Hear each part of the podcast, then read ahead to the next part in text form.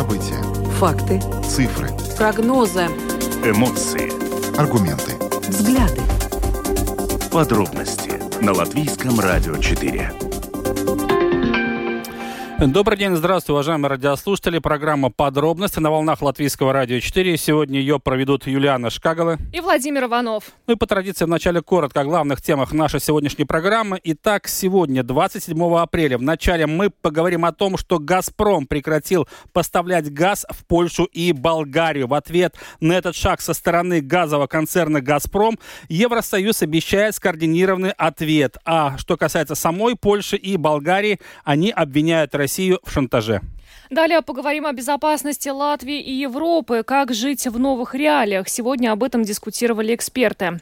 Во второй части программы поговорим о том, что всеми сегодня обсуждали меры поддержки домохозяйствам в условиях растущей инфляции. Во время этого заседания стало известно, что Министерство благосостояния выступает шестью предложениями, как изменить ситуацию в лучшую сторону. Ну и поговорим также о ситуации в Приднестровье, где на днях произошла серия взрывов и обстрелов, которые Тирасполь назвал террористическими атаками, а Кишинев и Киев провокациями. Добавлю, что видеотрансляция программы «Подробности» доступна на домашней странице Латвийского радио 4, lr4.lv, на платформе RusLSM.lv, а также в социальной сети Facebook на странице Латвийского радио 4 и на странице платформы RusLSM. Слушайте записи выпусков программы «Подробности» на крупнейших подкастах подкаст-платформах. Добавлю также, что все программы Латвийского радио теперь можно слушать в новом мобильном приложении «Латвия радио» в вашем смартфоне в любое время. Мобильное приложение доступно как на латышском, так и на русском языках. Скачать это приложение можно бесплатно и слушать в своем телефоне в любое время и в любом месте. Скачивать можно в том числе и в магазинах, приложениях в App Store и Google Play. Совершенно бесплатно. Ну а далее обо всем по порядку. Самые актуальные темы дня.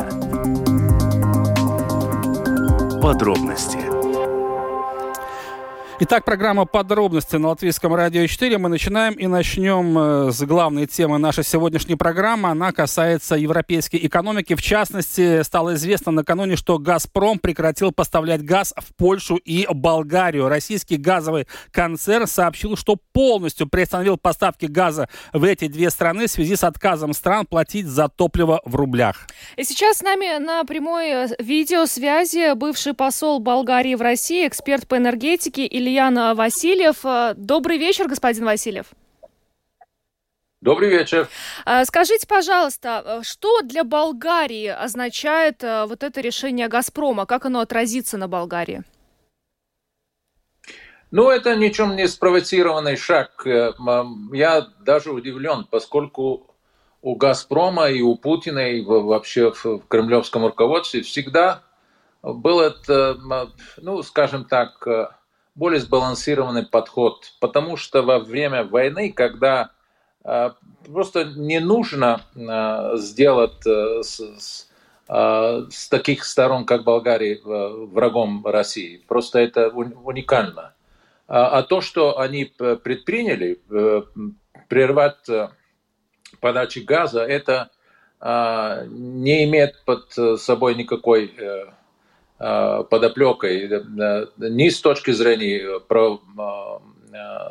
договорного статуса, это не предусмотрено. Они захотели, чтобы мы заплатили им рублями. Это, это невозможно. И, и из-за этого, ну, скажем так, они, они радикализировали ответ Болгарии. И радикализировали и диверсификацию.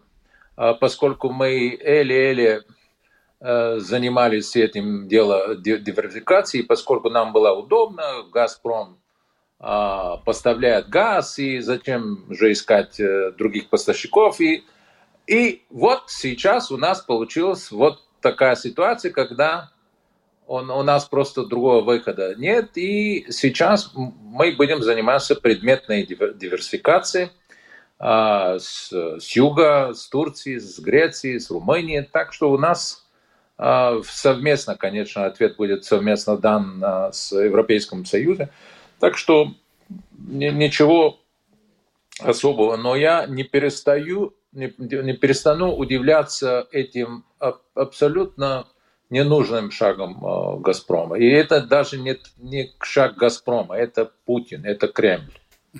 Э, господин Васильев, но если мы говорим о запасах газа сейчас в Болгарии на данный момент, на какой срок их хватит для критически важных объектов? Потому что процесс диверсификации, он все-таки занимает тоже какое-то определенное время. Но мы готовились к этому.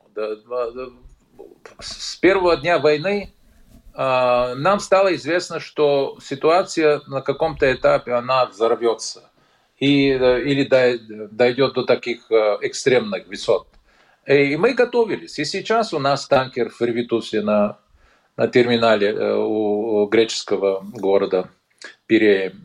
Так что тоже мы готовимся вместе с озерами договориться о дополнительных поставок газа, который сейчас направляется в сторону Италии или Греции. Так что а, понимаете, для нас диверсификация не настолько огромная, а, огромная проблема, потому что все-таки потребление Болгарии незначительно, 3 миллиарда в год, и для нас диверсификация, и при том в конце апреля, когда это низкий сезон. Угу. И так что ничего особого нас не грозит, но зато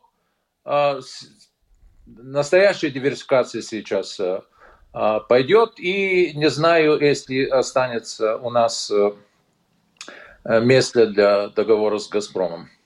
А правильно ли я понимаю, что э, по жителям Болгарии эта диверсификация не ударит э, сильно в том плане, что Болгария э, мало потребляет газа и э, жителям не придется платить намного больше? Ну, давайте объясню. А, во-первых, русский газ не э, самый дешевый. Э, у нас два года назад они изменились формулой. И в, этой, в эту формулировку цена, формула цены газа, 70% от этой цены это была спот трейд, то есть спотовая торговля на голландской бирже и на основных э, европейских биржах. И э, они э, очень высоки. Ну, э, стоит напомнить, что вот этот шаг со стороны «Газпрома», конечно же, не стал неожиданностью для Евросоюза. Европейский Союз заявил, что готов к приостановке Москвой поставок газа странам блока и планирует скоординированный ответ на решение российской газовой компании «Газпром» прекратить поставки газа э, в две страны, мы уже точно знаем, это Польша и Болгария. И, во всяком случае, президент Еврокомиссии Урсула фон дер Ляйен заявила буквально следующее. Заявление «Газпрома» – очередная попытка России шантажировать компенсировать нас с помощью газа. А, так что а, цена а, российского, рус, российского газа не была настолько привлекательной по отношению азерского. Азерский газ, поскольку он а, продавался нам по нефтяно-индексированной а, цене, он был в 4-5 раза ниже. Так что сейчас у нас получается такой микс, когда мы даже и в условиях того, что сейчас нам придется а, а, а, покупать газ по, по самых спотовых, таких, э, на самых высоких цен, но, то все равно э, в конечном счете мы, у нас цена не получится, ну, будет выше, конечно, но зато мы рассчитываем, что мы, мы э, отправим нашу жалобу в э, Международный арбитражный суд, и, и все эти дополнительные э, цены, которые мы будем заплачивать за газ, это потом «Газпром» будет обратно нам платить. И выход этого арбитражного процесса, он не настолько труден для прогнозирования. Господин Васильев, еще такой вопрос. Сегодня президент Еврокомиссии Урсула фон дер Ляйен уже также отреагировал на решение «Газпрома» прекратить поставку газа в Польшу и Болгарию, назвал это шантажом. Считаете ли вы вот э, этот недружественный шаг со стороны «Газпрома» еще одним импульсом к тому, что Европа на самом деле еще быстрее ведет эмбарго на покупку российского газа? Потому что мы знаем, что с нефтью вроде как полегче, а с газом было посложнее. Но вот такие шаги «Газпрома» только приближают вступление в силу такого эмбарго. Я абсолютно согласен с вами. Это, вот это абсолютно неспровоцированный шантаж со стороны «Газпрома» только будет э, радикализировать ответ Европейского Союза, и э, он, как, между, между прочим, сегодня, я не знаю, если это связано с, с этим, но сегодня наше правительство объявило, что мы уже не будем прятаться за э, э, посредником при подаче военной помощи Украине, а мы будем напрямую э, и увеличивать эту э, э, помощь Украине. Так что я не знаю в Москве, они как вообще процесс логики, как идет в этих кругах. Они вроде хотят, ну, знаете выражение Черномырдина, всегда хотят как лучше, а получается... Как всегда. Как всегда. Да, вот как раз хотела спросить, господин Васильев, ну, э, Россия перестала поставлять газ сейчас в Польшу и Болгарию, да, но ведь они за это и деньги получали. А, вот как вы оцениваете тот вред, который они сами себе нанесли этим решением? Ну, в финансовом выражении э, это мне трудно говорить, но э, я, ну, скажем так, это а, оплата идет 100-200 миллионов долларов. Но это а, не те деньги, за которые будут мешать Путину вести войну в, на Украине. Но я думаю, что э, все-таки у Путина сейчас э, и, и, и иные приоритеты. Для него очень важно, чтобы все-таки он добился какой-то победы. И вот из-за этого он рисковал э, с этим шагом э, э, Э, просто э, с, насчет Болгарии и, и Польши. А, но он промахнулся и, и не досчитал. Это, я думаю, что огромный просчет Путина. Он и... вообще в, таком состоянии, когда трудно прогнозировать. Вроде он хотел бы вывести свою страну с этой ситуации, а он э, еще усугубляет свое тяжелое положение. Можно ли в завершении нашего разговора еще один вопрос считать, что после такого шага со стороны «Газпрома» отношения дипломатические между Москвой и Софией испортятся окончательно и надолго? А, да, он, может быть, рассчитывал на то, что наш президент занял э, сторону «Газпрома», но это не имеет особого значения.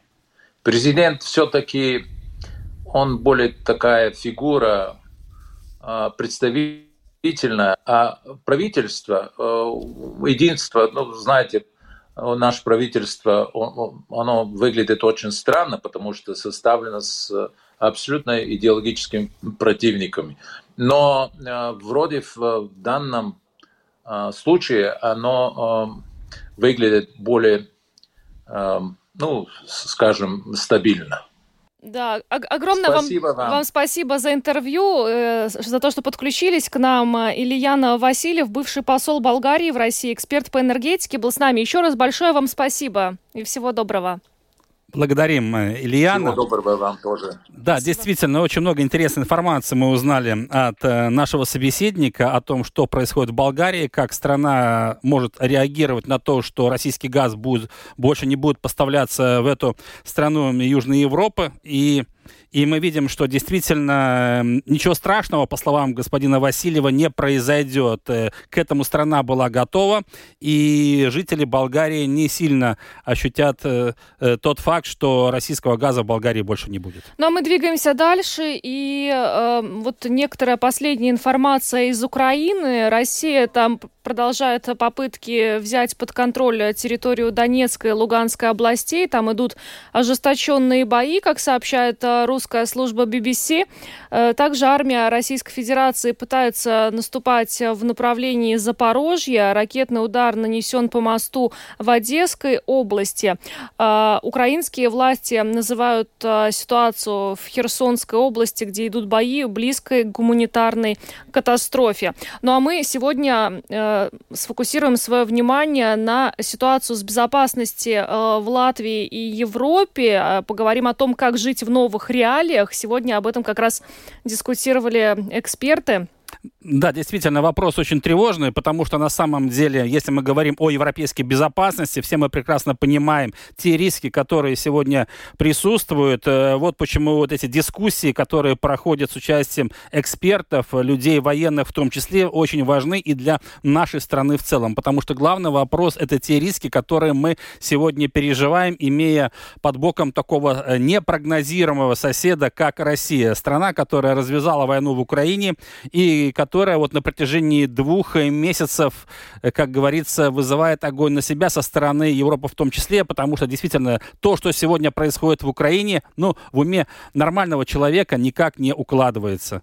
Ну, а те э, вопросы, которые сегодня обсуждались на дискуссии, касаются того, что, в, по сути, делать э, и, и Латвии, и Европе в целом для того, чтобы сохранить как э, можно более низкие э, риски э, для безопасности, э, реагируя на вот эти вот новые вызовы. И сейчас с нами на видеосвязи бывший командир национальных вооруженных сил Раймонд Граубе. Да, ну и, кстати, стоит отметить, что э, буквально на днях э, Министерство обороны нашей страны уже анонсировало э, рассмотрение вопроса о том, э, что в Латвии э, может быть построена новая военная база, так и называет министерство. И сегодня министр Артис Пабрикс э, в интервью латвийскому радио сказал, что, в принципе, она может быть построена в любом из регионов нашей страны. Ну, наладили мы связь, но не по видео, а по телефону, что какие-то проблемы у нас. Раймонд Граубов, бывший командир национальных вооруженных сил, с нами на связи. Господин Граубов, здравствуйте. Да, здравствуйте. Э, господин Граубе, ну, конечно же, первый вопрос, который интересует каждого жителя нашей страны, все-таки, что нужно предпринимать Латвии и союзникам по НАТО, чтобы все-таки минимизировать те риски со стороны России по безопасности, которые мы сегодня имеем. Ну, в данном случае мы говорим о Латвии, о нашей стране. Ну, начну немножко как бы по, ну, по стратегическому, скажем так. Э, я думаю, во-первых, нам надо соблюдать, э, держать единство в мнениях, единство в решениях в Евросоюзе и в НАТО. Я думаю, что одна из самых больших стратегических ошибок Путина перед, перед войной была то, что он предполагал, что, ну, скажем так, разделить и и по мнениям, и по решениям Евросоюза и НАТО. Это, ну, это многие уже говорили. Внутри, я думаю, что примерно то же самое. Нас должны ну, ну, сделать правильные выводы э, и по обороноспособности. Скажем, один из мифов была, скажем так, ну, вторая по величине армии мира, там непобедимая и так далее. Но, как видите, очень хорошим, современным, такой хорошо организованная, мобильная ну, оборона можно достичь успеха, по крайней мере, остановить э, противника. Вот это на том как раз и нам надо сосредоточиться не на атакующем, не, планируя пересекать границу Латвии. Это специально как бы ну, ударение ставлю на это. Ну, оборона Латвии, оборона границ Латвии, оборона территории Латвии. И, и следующее, скажем так, ну, я думаю, что очень важно, даже война это самая такая крайняя, самая страшная, скажем, кризисная ситуация. Я думаю, что гражданская оборона, как бы задуматься о том, как мы будем друг другу помогать, как мы будем действовать э, в ситуации, когда надо, чтобы такая, ну, чтобы такая ситуация, если будет. Даже не военная, там возможны катастрофы и так далее. Вот это еще одна, один, одна из таких очень-очень важных задач, которые мы в стране должны эм, заботиться. И последнее, возможно, самое трудное, которое займет много времени, это как бы единая и по, по возможности единое латвийское, латвийское государственное общество. Общество, которое хочет здесь жить, общество, которое хочет здесь делать бизнес, хочет здесь э, учить своих детей и так далее, пользоваться теми благами, которые дает эта страна, государство, будучи в Евросоюзе, будучи, будучи в Европе. Я думаю, что это очень-очень важно, поскольку мне больше всего, скажем так, ну, не, не, не буду подлять слово, пугает, но как бы настораживает та та, ну, та такая, ну, сказать, такая черно-белая радикализация, такая черно-белая, черно-белая э, ситуация, которая вот создается не только в Латвии, в принципе, и в России тоже, и в других странах в том числе. Господин Граубен, и то, что вы перечислили, как вам кажется, достаточно ли над этим Латвия работала ну, начиная с 2014 года, когда уже стало понятно, что нам э, есть над чем работать в этом направлении? Вы знаете, нет, абсолютно нет. Не только Латвии. Я думаю, что никто еще ну, 23, скажем так, февраля, перед 24 вечером, если бы какое-то голосование провели людей в, в, ну, в Евросоюзе, даже в России, в принципе, то же самое, никто. Я большинством бы голосов бы отдали, отдали за решение, ну, такое предложение, что войны не будет. Не Путин же не будет атаковать. Зачем это ему? Зачем ему атаковать ну, братское государство? Ну, как видим, как видим, это, это как бы что-то, что мы не понимаем, или что-то, что-то мы не поняли э, по, по, по истинным, так скажем, ну, ну, скажем, планам Путина. Я только два назову. Во-первых, самое такое мне э, удивляет, скажем, аргумент, который, ну, если вот Россию, хотели на Россию атаковать, хотели унизить его, там, э, экономически задавить и так далее. Извиняюсь, мы сейчас видим, хоть маленькую логику, я, если кто-то ради слушателей не согласен со мной, хоть маленькую логику включить в голове. А логика простая. Если бы Запад хотел бы Россию абсолютно ослабленным, чтобы вот так пользоваться их ресурсами, не знаю, какие там другие, э, не знаю, э, теории заговоров, то это возможно было до этого, э, не знаю, за последние 20 лет или 30 лет, даже каждый день, поскольку все технологии которым э, э, все современные, скажем, э, ну, газопроводы и так далее, и добыча газа и нефти, и, и производство автомобилей, авто, производство военной техники, так, так называемой, у которых нет аналогов, они в основном все были э, по большей части ну, построены или сделаны, и, пользуясь э, технологиями Запада. Но если Запад хотел бы... Да им просто не надо воевать, не надо терять людей, не надо оружие там поставлять. Просто закрыть бы, скажем, там микро, микрочипсы и так далее. И, и это довольно сложно. Я не знаю, почему, почему это люди как бы не задумываются об этом. Российская военная мощь. Вот был разобран один из знаменитых, знаменитых э, беспилотников там оказалось, э, я могу страны перепутать, я не, старался запомнить их. По-моему, движок был корейский, там GPS-система немецкая или французская, э, термовизоры, там, ну, ночного видения или там тепловики и так далее, тоже было западных стран. Так, ну, люди должны это понять, что, что, что нет никакого, ну, там бизнес делали. Запад хочет делать, да, с Россией бизнес, ну, спокойно, это, с Россией, которой они могут, э, ну, ну, полагаться.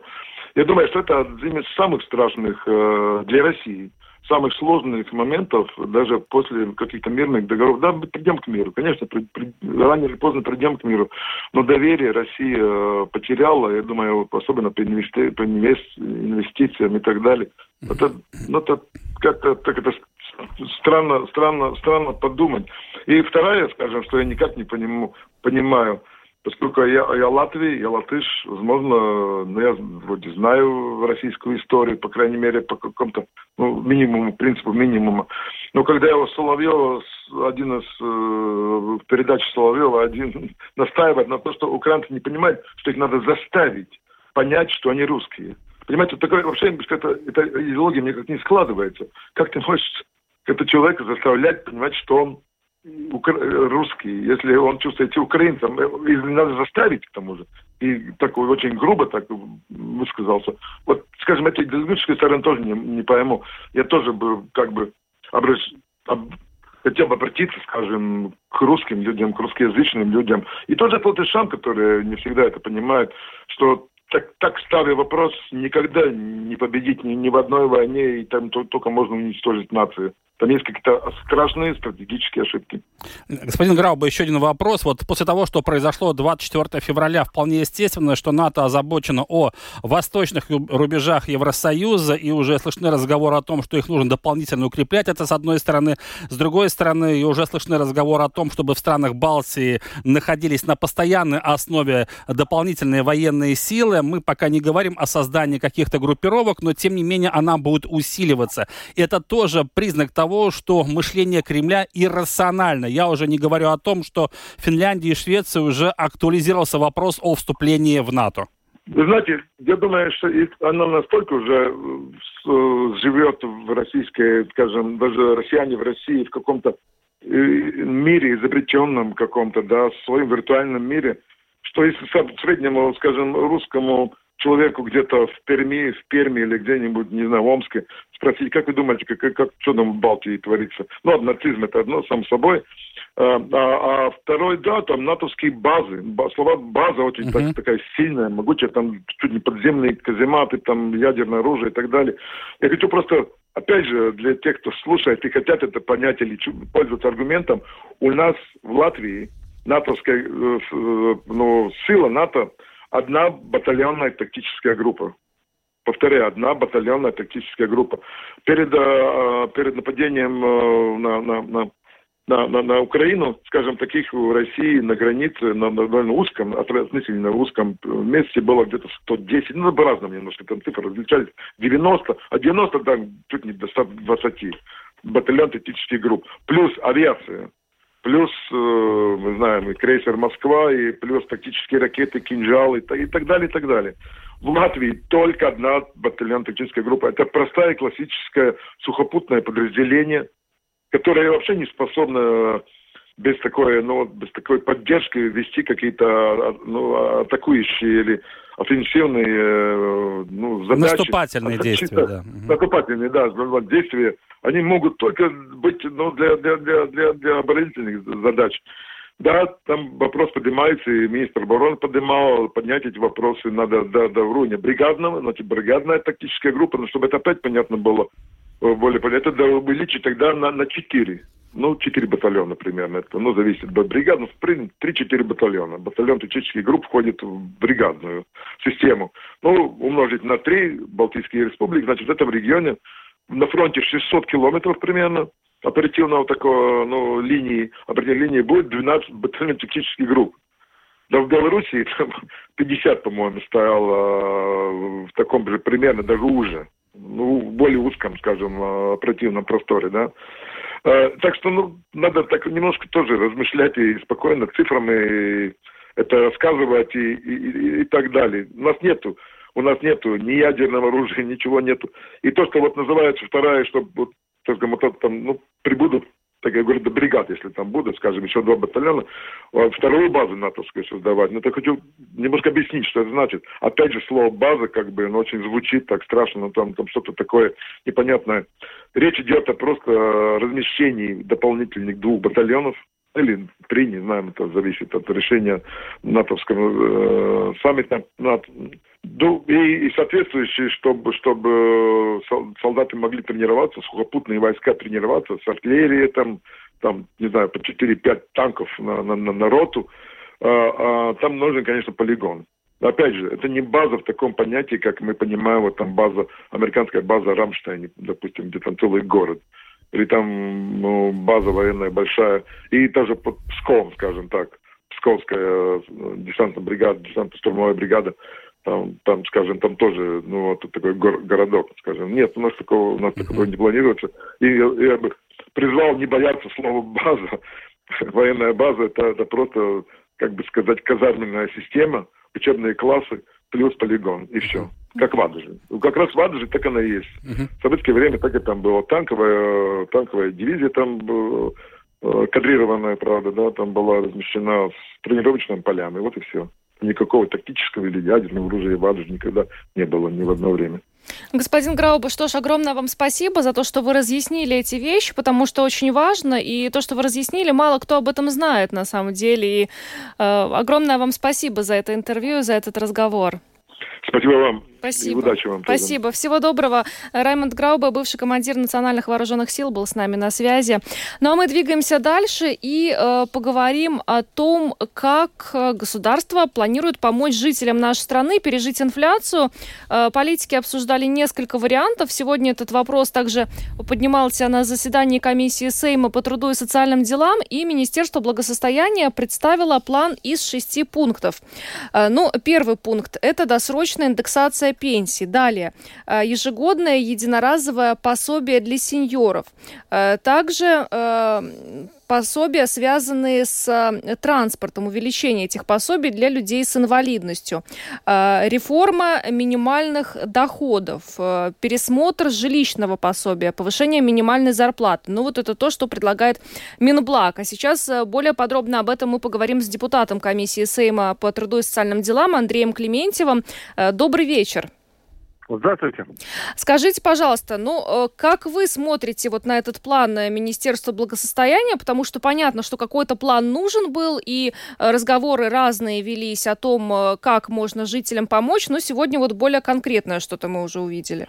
Ну, там есть хорошие новости и плохие. Начнем с того, что буквально через 10 минут после выступления министра Министерство финансов через своих чиновников сообщило о том, что финансирование на все проекты, которые были сегодня на комиссии нам показаны, на это финансирования нет. Так что здесь как бы получилась немножко обманка и для нас, и для общества со стороны министра, так он пришел э, с планом мечтаний, а не реальными э, планами, которые утвердил министр, финансовый министр. Когда я позже уточнил, вот если на Министерства финансов, они сказали, что, к сожалению, если планы не будут реализованы, э, Согласование есть у них по поводу индексации с 1 сентября 26 миллионов они выделяют. Да, там уже как бы все есть и финансирование, и э, полное утверждение в рамках коалиции. Тут, конечно, мы не будем сопротивляться, и закон о пенсии откроем и постараемся как можно быстрее его э, утвердить.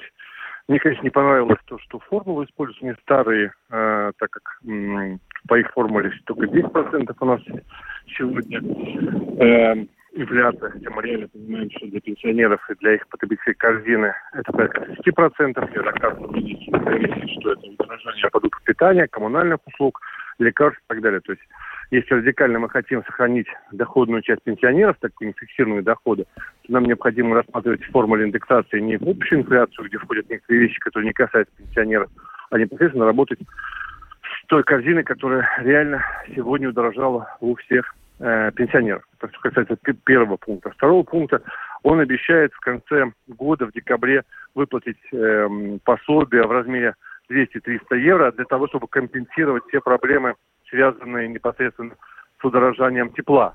Ну, тут тоже как бы э, желание есть, заявка есть, но Минфин на это не соглашается. Поэтому в данном случае тут необходимы какие-то, наверное, ультиматумы со стороны э, этих товарищей, которые двигают проект. Как комиссия, как я как депутат комиссии готов участвовать в этих войнах с Минфином для того, чтобы финансирование получить на это.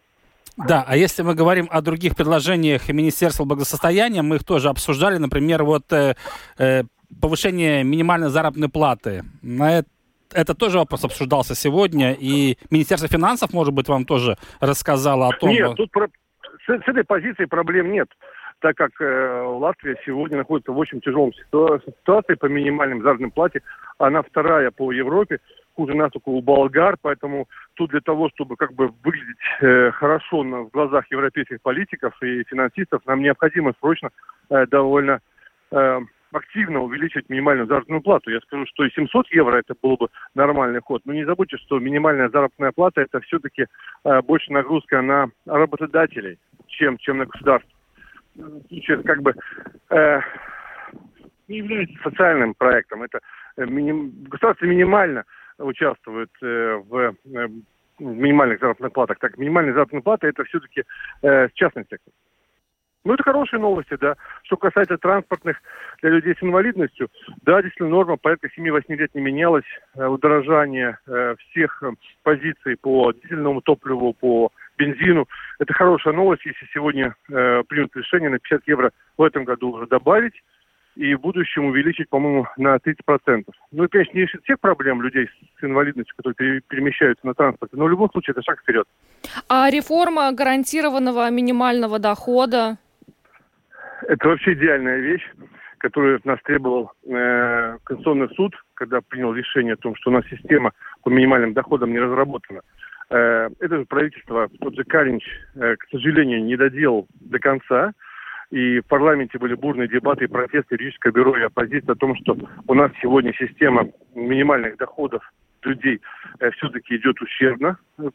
Даже после решения Конституционного суда э, омбудсмен выступал у нас в четверг, сказал, что он недоволен решением Конституционного суда, как оно было реализовано в законах, поэтому сейчас э, активно э, ищем адвоката э, в контакте с, с э, омбудсменом Янсонсом, где мы будем искать возможности через суд еще раз потребовать изменения э, в расчетах минимальных доходов для еще э, частей населения, э, части населения. Дело в том, что то, что пришел сегодня э, министр с этим проектом, он очень хорош, ну, он исправляет ситуацию, но он всего лишь, опять же, без финансирования. Он очень глубокий э, как бы проект, который требует сумасшедшего количества денег, и, и Минфин без решения Конституционного суда, поэтому мы пойдем другим путем, да, не даст эти деньги. Угу. Ну а в целом так, если смотреть по этим шести пунктам, то ну на что-то дадут деньги, на что-то не дадут. Но, но я так понимаю, что в комиссии вашей еще продолжится и, и дискуссии с Минфином, да? Вы поэтому... понимаете, если мы рассматриваем объективно, э, что будет происходить в ближайшие полгода в Латвии, то э, это ни в коем случае не компенсирует все эти даже большие индексации, а планируют аж до 100 евро для пенсионеров, да, это будет рекордная индексация за все времена в Латвии, но они не компенсируют удорожание тепла, энергии и всего остального, так как мы прекрасно знаем, что теплоносители э, в некоторых э, городах, например, в Резекне увеличатся в 4 раза, тарифы в Риге в 2 раза. То есть в любом случае мы простой одной индексации или даже одним пособием в декабре не сможем э, компенсировать людям э, всех э, затратных вещей, потому что вы сами понимаете, э, фиксированный доход, он, не, не, он фиксированный. Поэтому здесь в данном случае э, очень много работы еще у правительства. И я надеюсь, что все войдут в положение людей, которые, к сожалению, не могут увеличить свои доходы.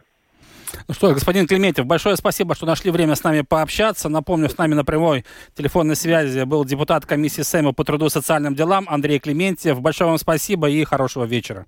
Спасибо.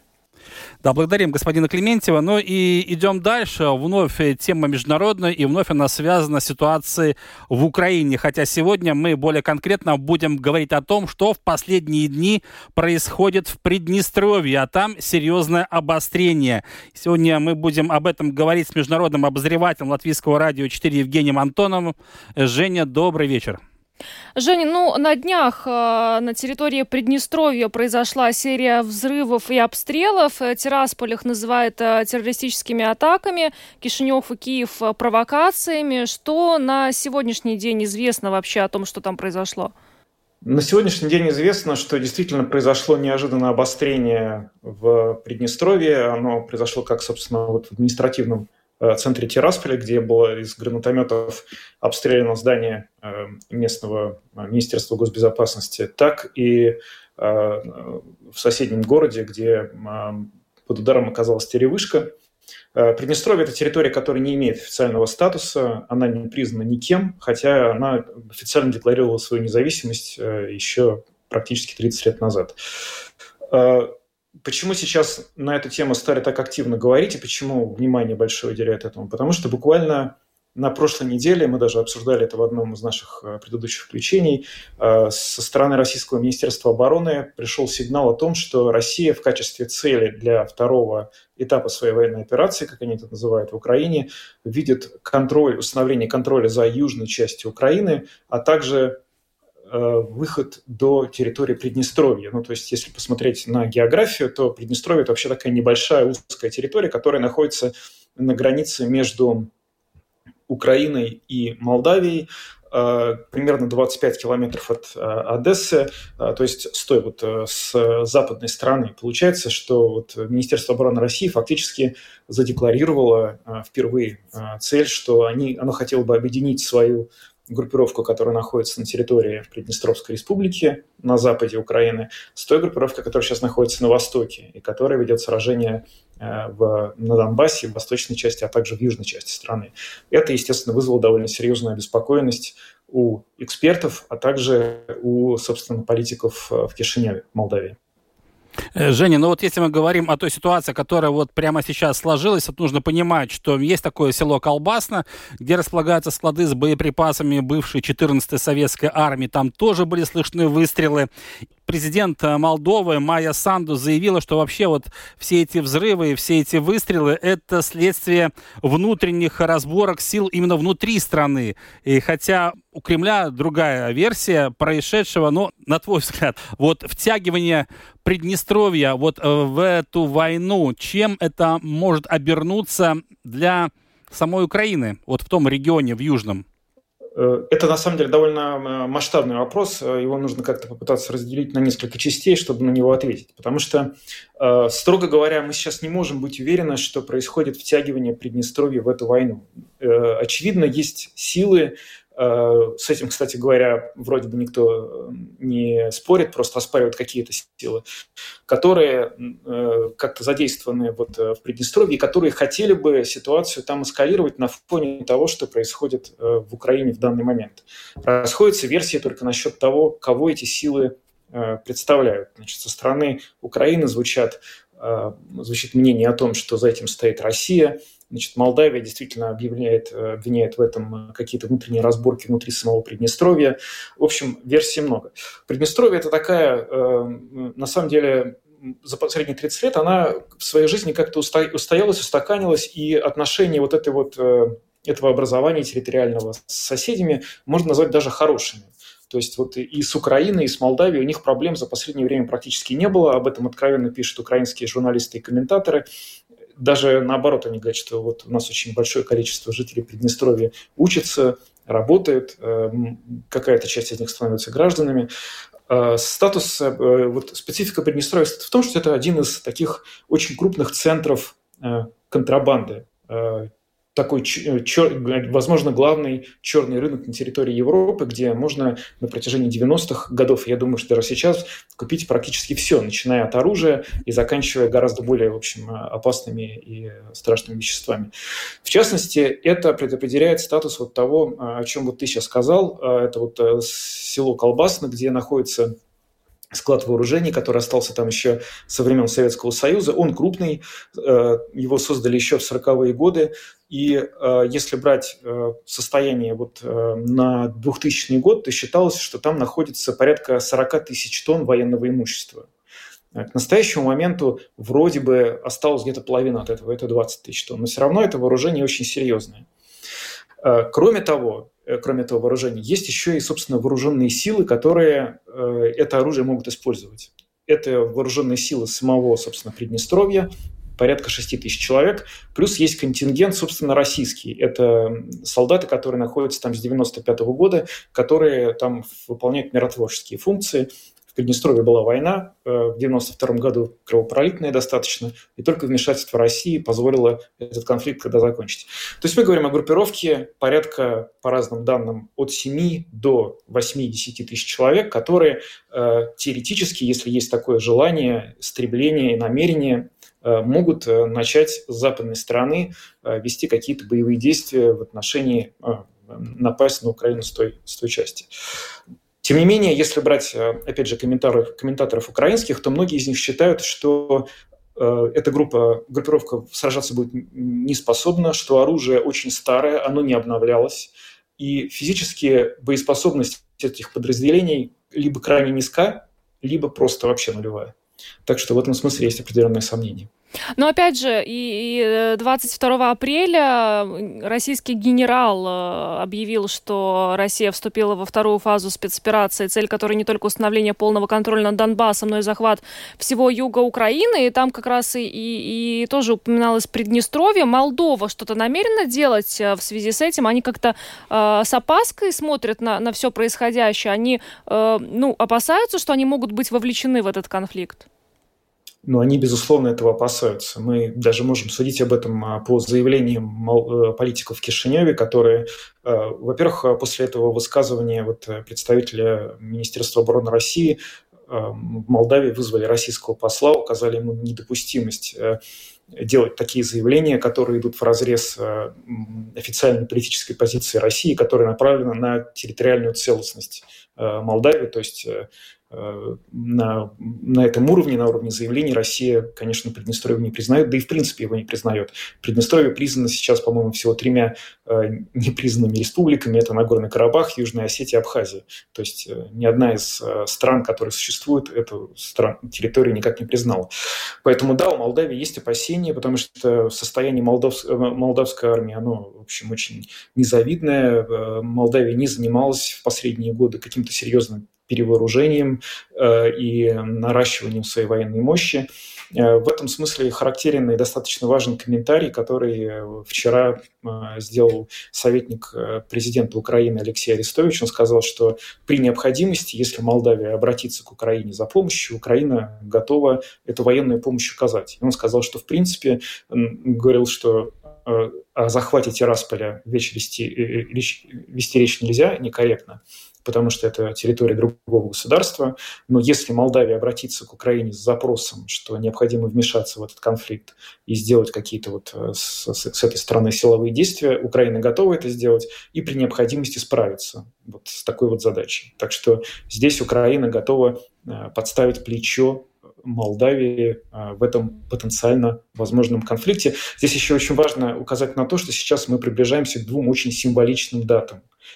А, есть 9 мая, про который все говорят, когда это день, когда, э, как считают в Москве, к Дню Победы хотят показать какую-то победу, достигнутую в Украине. Но есть еще важная символическая дата 2 мая. Это день, когда в Одессе в 2014 году состоялся пожар в Доме профсоюзов, который многократно потом упоминался вот э, российскими пропагандистскими ресурсами. И близость Одессы к Приднестровью и наличие э, в Приднестровье Э, этой боевой группировки позволяет некоторым аналитикам и экспертам предполагать, что вот именно ко 2 мая могут быть предприняты какие-то активные действия, чтобы, в общем, грубо говоря, отомстить за Одессу 2014 года. Да, это может быть совпадение, а может быть и нет, как говорится, да.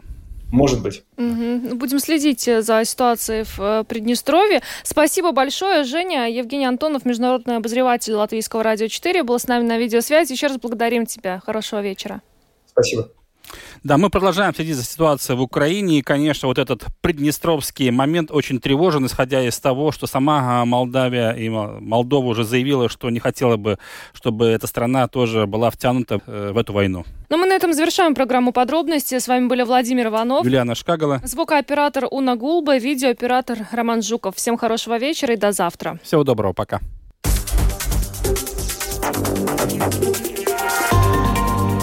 Латвийское радио 4. Подробности по будням.